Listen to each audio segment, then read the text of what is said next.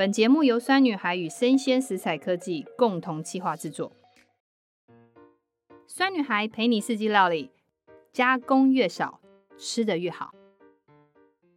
酸女孩陪你四季料理，我们相信加工越少，吃得越好。好，大家好，我是酸女孩团队的创办人洋葱妈妈。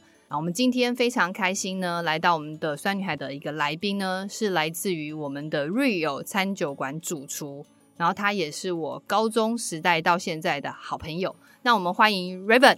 大家好，我是 Raven。Raven，你的声音好低沉哦，开心点嘛，很开心。哦、我们久久见一次面，所以刚刚其实，在录音之前，我们就很开心又聊了一下下。今天请你来聊一个目的是，其实。呃，Raven 他是我的高中同学之外呢，其实他有一个很棒的特质呢，是一个他对食物非常的有热情。所以酸女孩在这两到三年的很多的内容创作，在一个法式料理上面的结合，其实是来自于 Raven 的很多的想法。Raven，其实我想要问问看你哈，就是那时候你大学对不对？嗯、大学有一次我们见面，你忽然有一天跟我讲说，哎、欸，我要去英国念厨艺学校了。嗯，你当时为什么会做这件事情？而且其实你大学念的是餐饮管理系，然后你忽然有一天跟我讲说你要去念英国的厨艺学校，那时候我就当下觉得，我的同学发生了什么事情？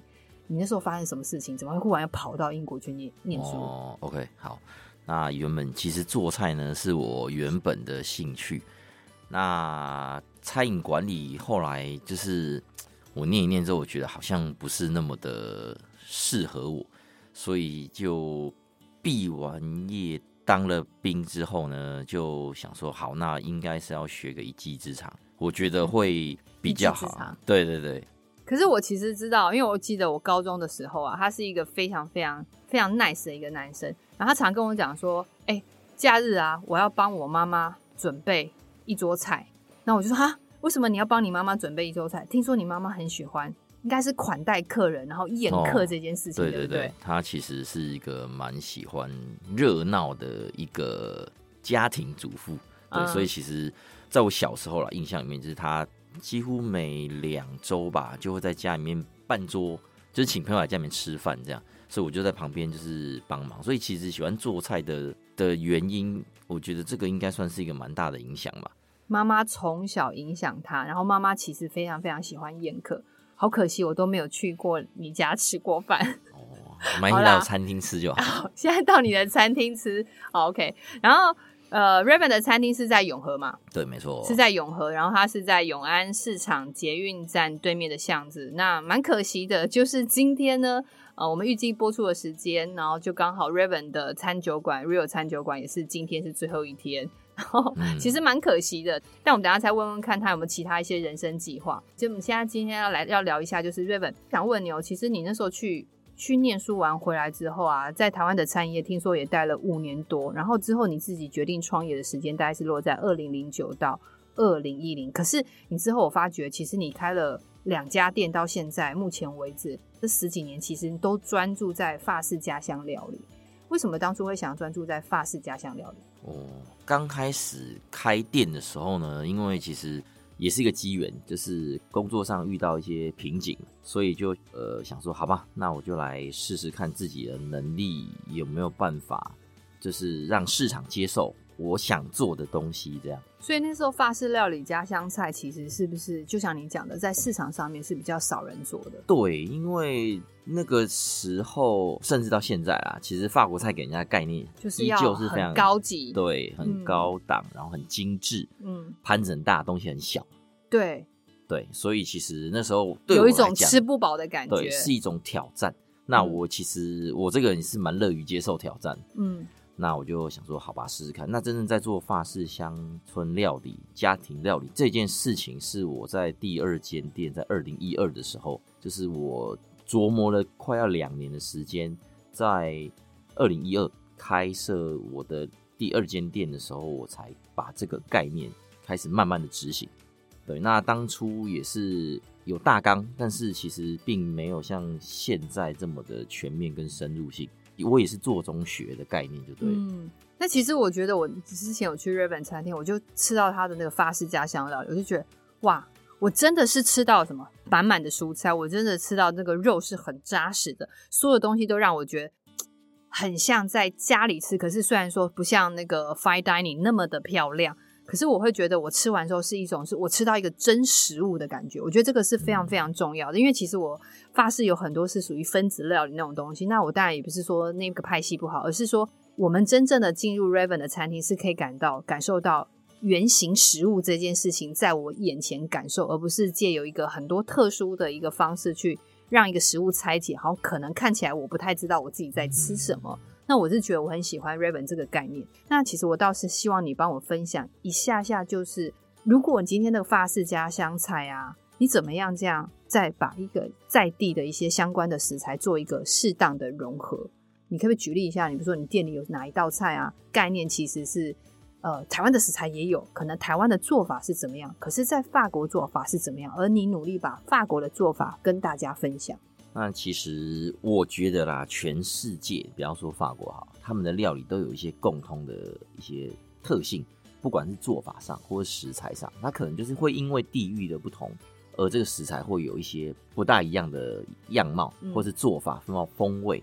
那我这次就先举例一下，像在法国呃中部偏南一点点，一个叫里昂的城市。里昂，对，里昂，它有一道菜是牛肚料理。对，牛肚，牛肚嗯，嗯，就是我们其实台湾人也蛮爱吃牛肚的。对，对，都大部分都是拿来卤的嘛。对，嗯、那在意大利，他们都是用番茄下去炖，对，茄子炖牛肚之类的。对。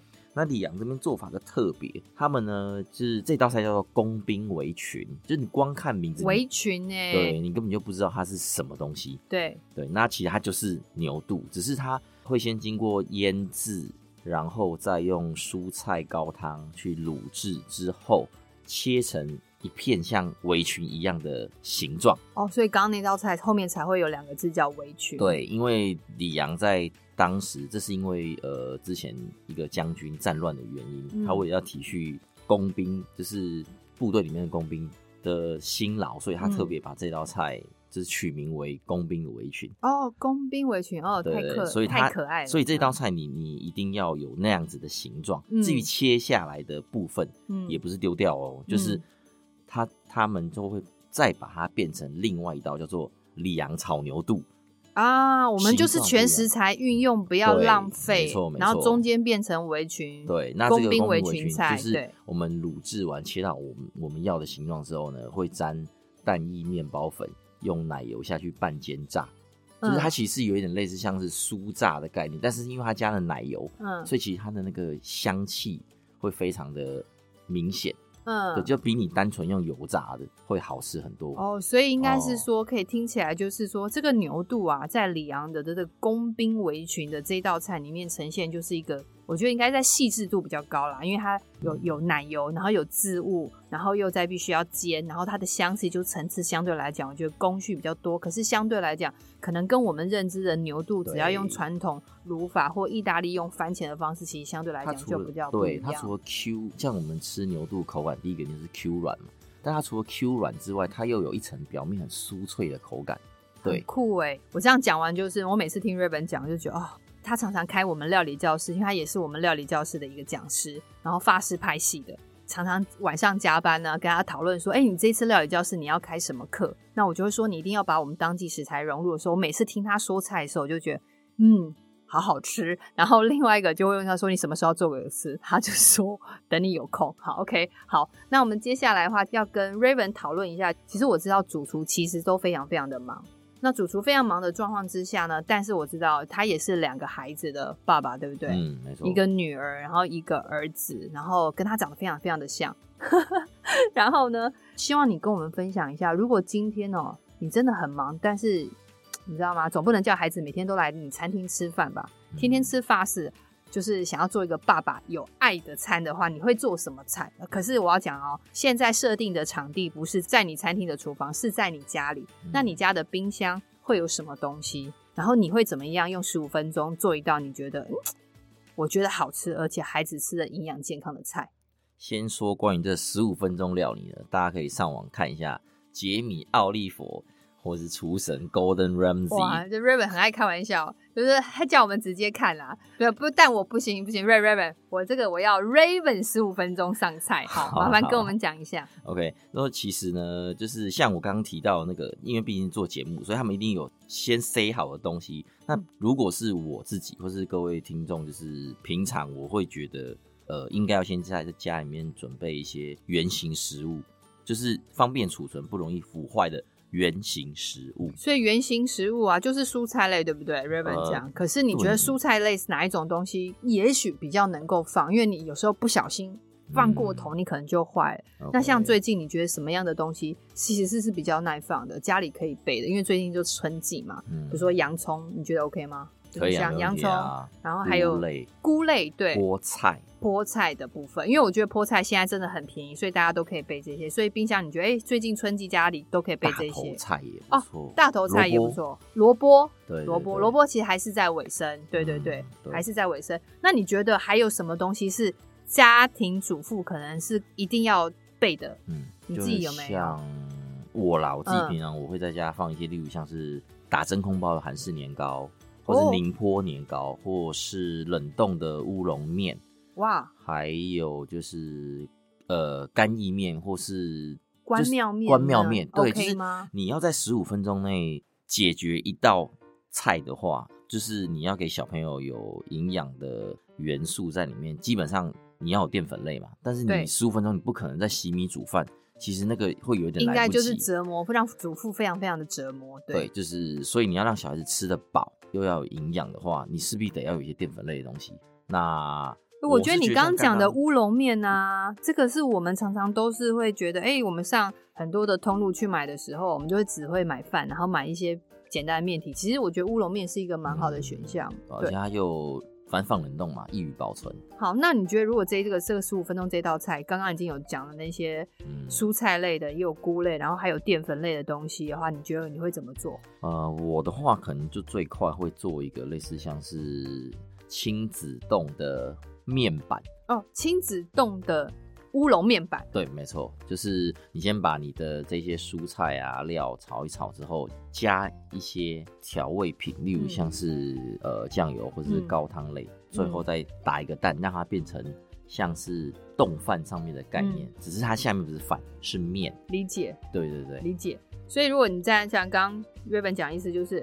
把这些蔬菜类很快速的炒之后，再加上一些你家里的天然调味料，因为我觉得他刚刚讲的，其实酱油部分很多都是化学酱油，嗯，然后或者是你也可以决定要加盐曲啊，或者是或或者是好的酱油，那我们自己在蛋里面也可以做这样的一个结合之后，再把它打在那个刚刚讲的那个乌龙面上，所以做了一个就是亲子面的一个概念。好，所以这个就是我们 Raven，就如果今天他只有十五分钟上菜，他会做的事情。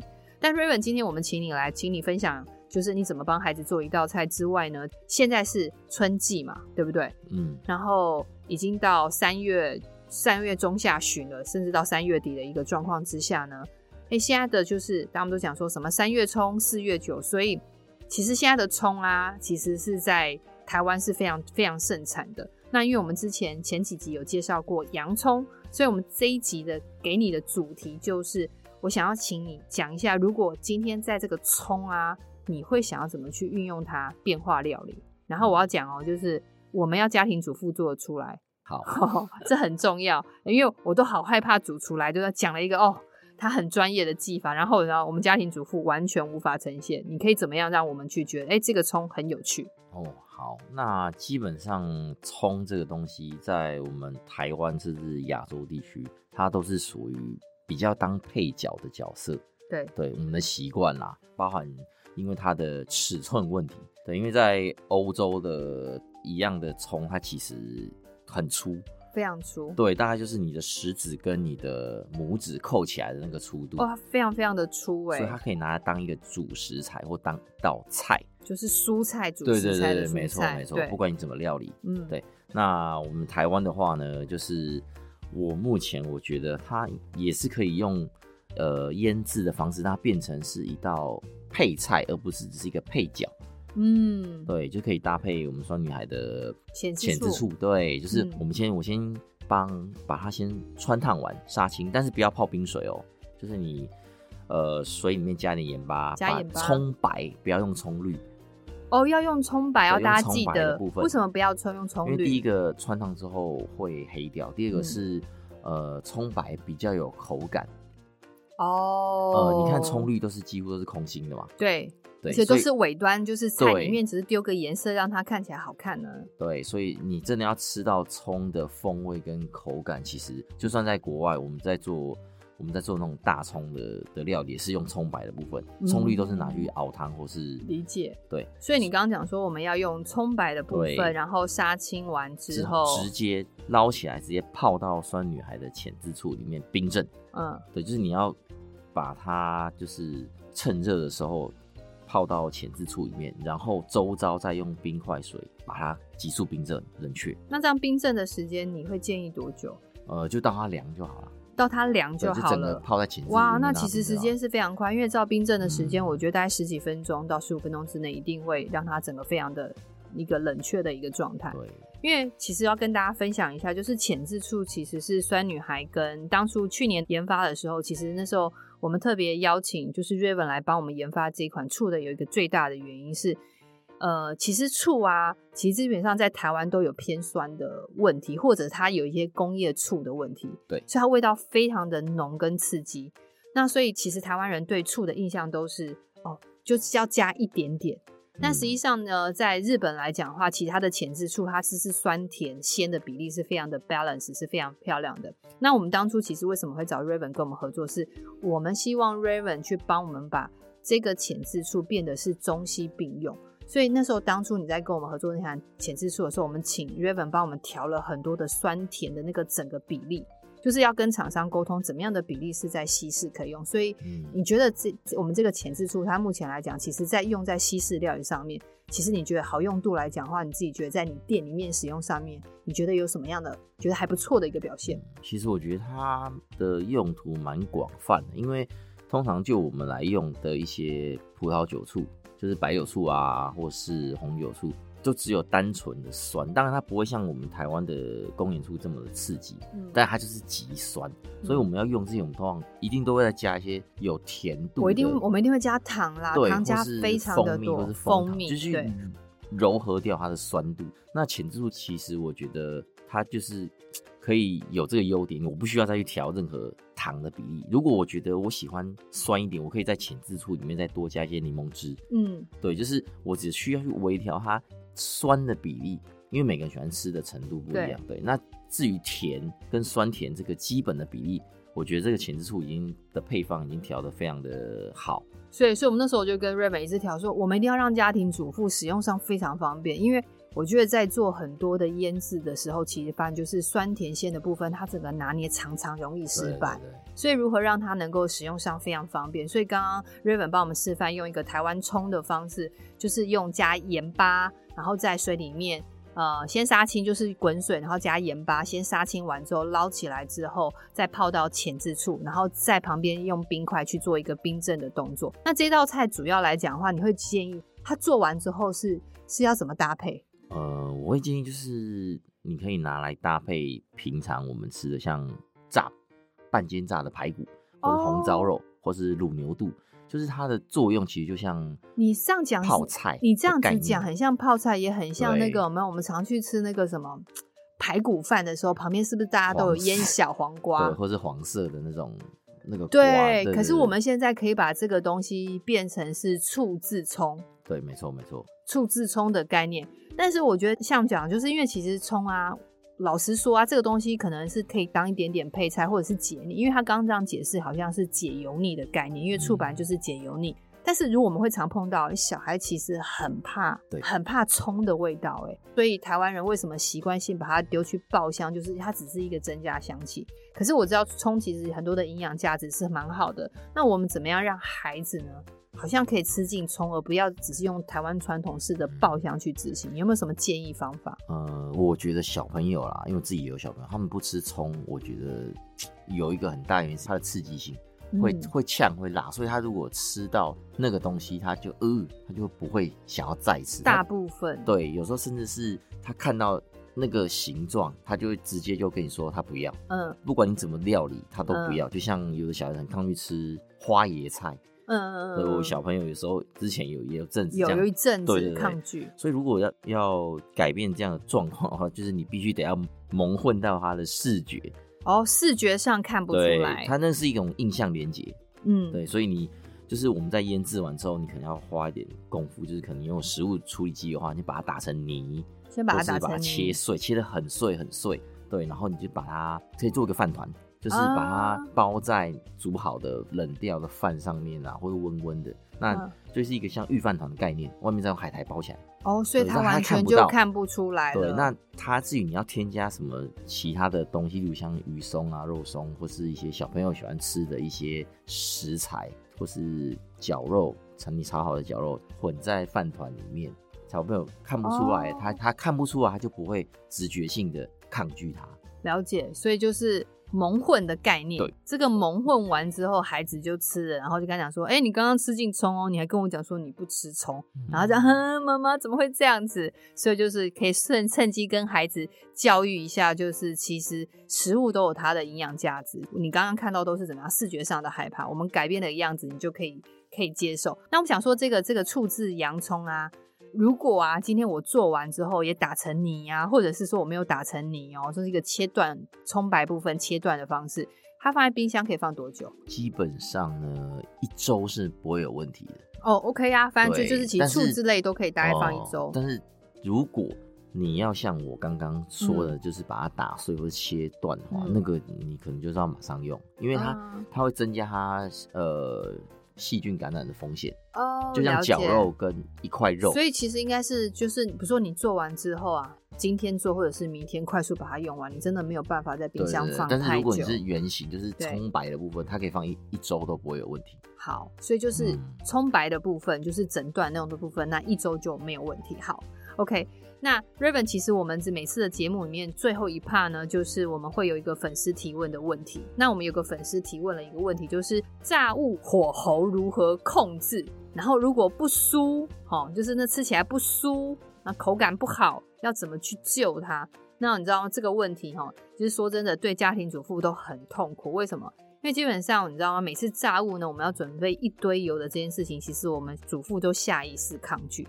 在下意识抗拒之下，大家基本上都不太会做炸物。那这个这个粉丝很棒，是因为我觉得他提出来就可以怎么样？我们可以问一下主厨，就是哎、欸，他有没有一些什么样小技巧？然后呢，另外一个要怎么样判断？他如果他真的在厨房专业厨房，忽然炸起来不酥。口感不好的时候，他怎么去补救它？那我觉得我们每个粉丝都可以听听看，就是如果哪一天呢、你真的要做炸物，也不要那么害怕，因为基本上应该有基本的 SOP 可以可以遵循。好，那我们就听听看，Raven，如果这个炸物啊，火候要如何控制？大家就是最害怕就是炸起来不酥，可是我这一坨油怎么办？好，那我们的火候要如何控制？可不可以跟我们分享一下？好，那第一个我觉得最直接的，就是我们用科学的方法，还是。投资一下，买一根温度计吧。买一根温度计，这是最直接的。他直接跟我们讲说啊，你不要这边量温度了。我哥之前就问他说，哎、欸，这温度高吗？我常去他厨房说，哎、欸，这温度高吗？他就说，哦，你不是有温度计？然后对，因为我们料理教室有温度计，然后我就拿出来给他说，用看着就好了。然后非常可爱，但是不要啦，不要这样子啦。我知道温度计很便宜，两百块到三百块就有，然后网网络上 PC Home 都有，可是。我们如果今天还没有买到温度计呢，Raven 可以告诉我们怎么去分辨。好，那基本上我要先讲说，我们先回到东西不酥这个点。东西不酥这个点呢，基本上跟你的油温有很大的关系嘛。然后第二个就是你你的油的量够不够，也是一个重点哦。哦，我们常常都舍不得用油，嗯、因为我们怕炸一次就是这样、欸。没错，怎么办？因为你油如果不够的话，其实。你等于你没有把它完整的包覆在食材上，所以它就会变成很会有不酥跟不均匀这件事情。然后要不然就是有一面太焦黑。对，没错。所以你要炸，所谓炸就是你要让你的食材完全被油包覆在里面。哇。那所以油的量要够，这是基本。那你说温度，我们再回到温度这方面的问题，就是它会牵扯到说你本身食材的温度跟你所要下的量。如果你的食材是冰的话，就算你的量不多，你一下油锅，它也会温度立刻骤降。但如果你的食材已经回到常温跟你的熟温，你的量太大，你一下去，你的油温也会立刻骤降，因为量太大，它会变得会吸油。现在这样讲，温度是一个关键，另外一个分量也是个关键，有两个关键。对，那我们刚开始的时候，呃，一样，就像坊间很多，你可以在电视或者是 YouTube 上面做菜节目的看，它、嗯、就是你先拿一个竹筷子，嗯，先插到你的油里面去看看竹筷子周遭有没有冒小泡，如果有已经开始冒小泡的时候，你的食材就可以下去，就可以下去炸。嗯、对，然后就是一边炸要看你的。你的油的状态怎么样？如果说你一下去反应就是那个泡泡会非常的激烈，比较剧烈。对对对对。那如果说它炸到后来，当然当然要翻面是必要的嘛。嗯。那如果说炸到后来，当你的食材周遭的的水泡已经很小，小到快消失的时候，基本上这个程度食材就差不多熟了。哦，所以其实第一个就是。食材刚下去的时候都会有水泡比较剧烈的状况，当你发觉那个水泡开始消失的时候，其实应该是食材在熟的部分就已经接近了，所以这个时候就可以判断要不要捞起来。当然是我觉得这一个方法，那如果你今天你有温度计是最好的，那当然没有温度计，你可以先捞起来。然后先拿东西擦擦看，你自己喜不喜欢那样的酥脆度。我们其实也可能发生，就是刚刚讲的前面的第一个油量可能不太够啊，然后或者是比例缸的食材的比例丢太多，或者是温度没有完整去退状况，导致于它骤降，所以会有很多问题导致我们现在不酥。那我们现在不酥要怎么救？就是就是，请你直接把你的东西从锅子捞起来哦，全部先捞起来，就是把油再烧热一点，烧了然后再直接下去炸。那通常在这个动作的时候，你的食材基本上都要已经是到达快要熟的程度，因为你不酥，所以说如果说你在用高温要让它酥的话，相对的它只是让你的表面酥，它并没有办法让你里面的食材熟，这是两件事情。所以为什么像我们在炸手工薯条的时候，嗯，我们要用两次油，就是低温先把食材炸熟，之后再转高温一百八到两百度。去把食材抢酥哦，了解，所以是两次的方式。所以就是如果真的不酥的话，就是把食材先捞起来，捞起来之后再把温度稍微呃火候本身的温度再加强，拉到一百八十度左右的时候再丢下去。可是这时候只是表面哦，让它增加酥，就再捞起来。对，但前提其实就是你前面那一段的部分，第一次炸的时候里面是要熟的。嗯，好，那所以但是我觉得 Raven 刚刚提一个很好的观念，就是。如果食物没有正常退温的状况之下，其实这个这一道的炸物其实应该就会出状况。对，就是要么很酥，但是里面没有熟；对，要么就是有熟，但是就就是会有很多油。对，那刚刚 Raven 你刚刚有提到一个，就是食材哈丢下去哈，所以你会建议那个量要多少？因为如果我今天食材不小心丢太多下去的话，会出现什么问题？呃，你会发现你的油刚，当然你食材地方，因为有水嘛，食材都会有水分。你下去当然会有一些油泡，但是你会发现那个油泡很快就消失，就代表你的油已经降温降得很厉害，就是几乎像是微滚的状态。Oh. 那个时候，如果你要抢救，你就是要赶快开大火，oh, 就是赶快瞬间把那个油烧热。就是我食材丢太多，导致它的温度下降，所以我这时候，但是你这个时候火候要整个再加。对，你这个时候不能再把东西捞出来，因为你会因为它已经泡到油了，嗯、所以你再捞出来，你那个东西会烂掉。嗯。对，不管你有没有沾粉或者的状态下，嗯、你就只能够硬着头把火开大，就是让它急剧的加速烧热你那个油的时间。哇，真的哎！所以所以我觉得这个所以是一个经验啊。你多炸，你就会有你的自己的经验。对，所以其实大家听下来之后，大家还听到哦。但但大家不要紧张，所以我们刚刚有抓出几个重点。第一个温度要对，第二个就是食材分量，它一定要正确的退常温。然后另外一个不输的话，就是用高温的方式再丢下去，然后快速做一个抢救的动作。好，我觉得大致上有听完有几个逻辑已经建立了。但我们今天其实还是蛮谢谢，就是 Raven 来就是跟我们分享，诶，他在家乡料理这个地方，然后还有他怎么样去用现在当季食材的葱去做一个小孩也可以吃的一个饭团。然后还有跟我们分享非常多，就是炸物怎么炸。那其实上档的时间有可能已经接近三月底。然后，呃，Rio 的餐酒馆就是哦，已经开了几年？十没有啦，这边的话是六年。这边开六年，Rio 餐酒馆这边开了六年，然后加之前的一个餐厅，它已经。那为什么会想要有一个结束？因为其实我我做乡村菜这个区块，从一二年到现在也。差不多快十年的时间啊，其实很久哎。啊，对对对，就是我觉得这十年时间是我对我自己的一个期许，跟我想要试试看，我能做一个台湾人，我在做这种呃外来的饮食，包含文化面的部分，我能够做到什么程度？就是我在挑战我自己，同时我也在挑战这个市场，因为我做，嗯、说实话，我觉得是比较偏门的的一个选项。所以说，我觉得这十年下来，我还我还能够坐在这边跟洋葱妈妈聊这个话题，我觉得应该还算是这个市场接受度跟我我的实验吧，应该算是还算有一点点小成果。我要老实说，欸，哎，Raven 的餐酒馆，Real 餐酒馆，其实现在你去搜餐酒馆，其实它是一个排名蛮前面，而且它有获得法国在台协会的认证，这个我要给他很大的肯定，因为我没有想到我的高中同学会变这么厉害。但是下一个阶段你的想法呢？嗯，就是我希望这边结束之后啦，如果我有在新的点重新开始的话，我希望可以做一些比较呃更天马行空的的一些做法。对，就是结合更多的台湾的饮食的文化，包含呃发酵物啊、渍物，跟更多台湾人吃饭饮食的习惯。然后融合我这么多年来建立的一些我自己的一些对料理生活的态度，对，还有我的一些技法啦，嗯、应该这么讲，因为还是一个厨师，你还是得要回归到你的专业技法上面。